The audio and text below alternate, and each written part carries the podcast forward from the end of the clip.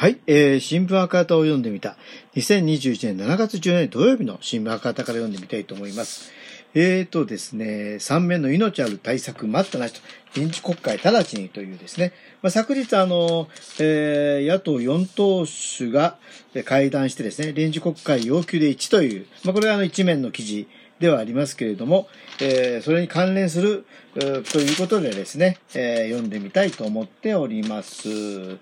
えー新型コロナウイルスの感染対策が、えー止まらない中、菅政権は東京五輪開催に突き進もうとしています。しかもコロナ対策では酒の提供 停止に応じない飲食店に法的根拠もなく脅しをかけようとして、えー撤回を繰り返す、えー混乱ぶり。問題が起こっても説明しない、責任を取らない菅政権の姿勢を許せば、コロナ対策ますます迷走するばかりです。国民の理解と協力を得て、コロナ対策を進めていくためには、国会で菅政権の対応を正していく必要があります。政府は直ちに野党が求める臨時国会を召集すべきですということですね。えー首相に説明責任、コロナ対策迷走という記事を見たいというふうな見出しがありますね。飲食店の酒の提供をめぐっては、法律を踏み越えた菅政権の横暴の対応に国民の批判が高まっています。政府は酒の提供をやめない飲食店に対し、金融機関や、酒類販売業者を通じて圧力をかける方針を決定。え酒類販売事業者への支援金の給付要件に酒の提供を続ける飲食店と、えーとの取引停止の書面提出まで都道府、えー都都府都道府県に依頼しまししていました。いずれも法的根拠がなく、憲法22条を保した営業の自由や、えー優越的地位の乱用を禁じた独占禁止法に触れる行為です。国民からは苦境にあえぐ飲食店の弱みにつけ込むやり方だとの批判が殺到。全国小売、えー酒販売組合中央会は、えー酒類提供を続ける得意性からの注文を拒否することは長年にわたり培ってきた客様との信頼関係を既存する引き金となり得ると抗議し見直しを求めました。政府は厳しい国民の批判に慌てて方針の撤回を表明。野党は、えー西村、えー経済再生担当省の辞任や菅義偉首相による説明を求めていますが、政府に応じる姿勢はありません。菅首相は政府方針について7日に関係閣僚会議の会合で事務方から説明があったものの具体的な議論はしたことがないなどと開き直ったものです。しかし法的根拠もなく憲法や独禁法に触れる方針を事務方が説明しているのに菅首相をはじめ誰も異論を挟まなかったのであれば、それこそ大問題です。菅首相には誤った政府方針をなぜ止めることができなかったかを国会を開いて、きちんと国民に説明する責任があります。感染白者の危険、えー五輪開催固執、なんとか開催、感染を、えー抑えたい思いからの対応だった。西村担当省は、15日の参院内閣委員会で、酒の提供をやめない飲食店の取引停止を金融機関や販売店に圧力かけた理由について繰り返し弁明。感染拡大を抑止できないことへの焦燥感が無法な強権に走った根本にあったことをにじませました。しかし政府が4度目の緊急事態宣言を出しても効果が出ないのは国民に強い自粛を求めながら世界最大のイベントである五輪の開催には固執し続けているため十分な協力が得られないことがあります。政府分科会の尾身茂会長は日本共産党の宮本徹議員の質問に対し効果的なコロナ対策を打つには政府が矛盾したメッセージを出さないようにするのが非常に重要だ。7日、衆院厚生労働委員会で答弁。宣言を発令しながら、対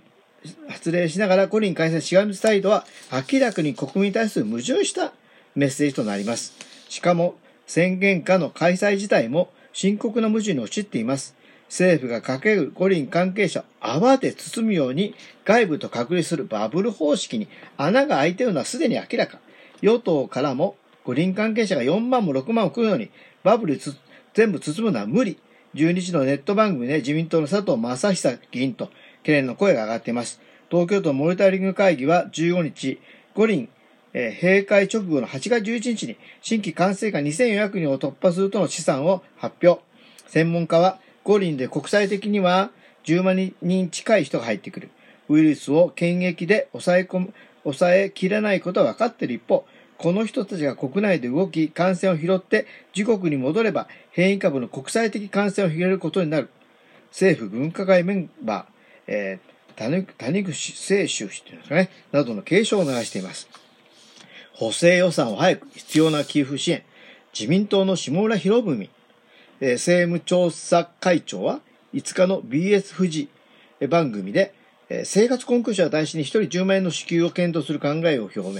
二階俊博幹事長も5日、8日、TBS の CS 番組で補正予算について30兆円近いものを考えていかなきゃならないと発言しましたが、実際には政府は総選挙前の補正予算編成にはには後ろ向きです。野党はすでに3月1日に生活困窮者2700名対象に1人10万円を支給するコロナコロナ特別給付金法案を国会に提出しています。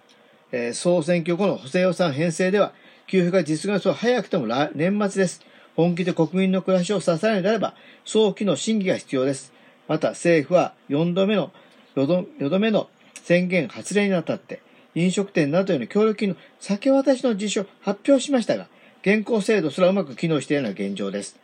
東京都で4月12日から5月11日の協力金の申請受付が始まったのは6月30日と遅れは深刻で先渡しどころか全く渡っていません。一方、コロナの影響で減収となった中小業者に支払われる一時支援金の支給をめぐっては、中小業者らが何度申請しても書類の不備を理由に支給を拒まれる不備ループが発生していることも、日本共産党の田村智子議員の追及、15日参院内閣委員会で明らかになりました。塩川哲也議員は、必要なのは飲酒的に対して規制に見合った保障を行うことだ。14日衆院内閣委員会と主張し、特持続化給付金や家賃支援給付金の再支給を要求。コロナで苦しむ国民を救う最善の道は、直ちに五輪を中止し、国会を開いて、コロナ収支に収束に向けて必要な対策を取るための議論を始めることです。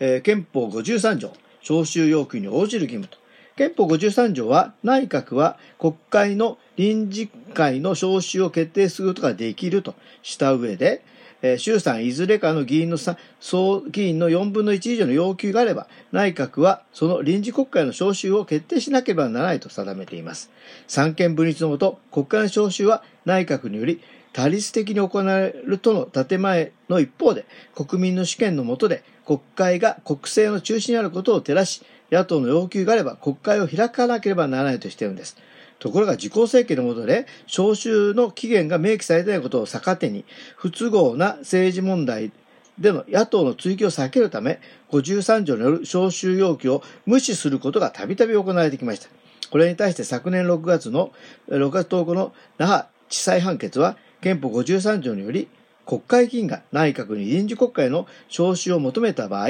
内閣が国会を召集する憲法上の義務を負うと明確に認めました。判決は53条に基づく内閣の臨時国会の召集は、単なる政治的義務と解され解されるものではなく、憲法上明文をもって規定された法的義務と指摘、臨時会を召するするかしないかについて、内閣が認める裁量の余地は極めて乏しいとし、条文上、召集の時期は決められていないが、召集時期に関する裁量も必ずしも大きいものとは考えられないとしています。コロナ感染拡大の第5波の対応と五輪開催問題、国民の生活、営業支援、営業、政府の不当な圧力問題の真相解明と責任追及など、国会が徹底審議して対応すべき問題が山積する中、菅内閣は53条に基づく国会の召集要求を厳粛に受け止め、直ちに国会を開くべきですということですね。これはもう本当当たり前ですよね。本当にこのね、えー、オリンピックじゃなくて本当国会やってね、ちゃんと開いて、これにどうするかということがね、あの、求められてると思いますね。ということで、えー、2021年4月11日土曜日の新聞赤旗を読んでいったでした。ここまでお聞きいただきありがとうございます。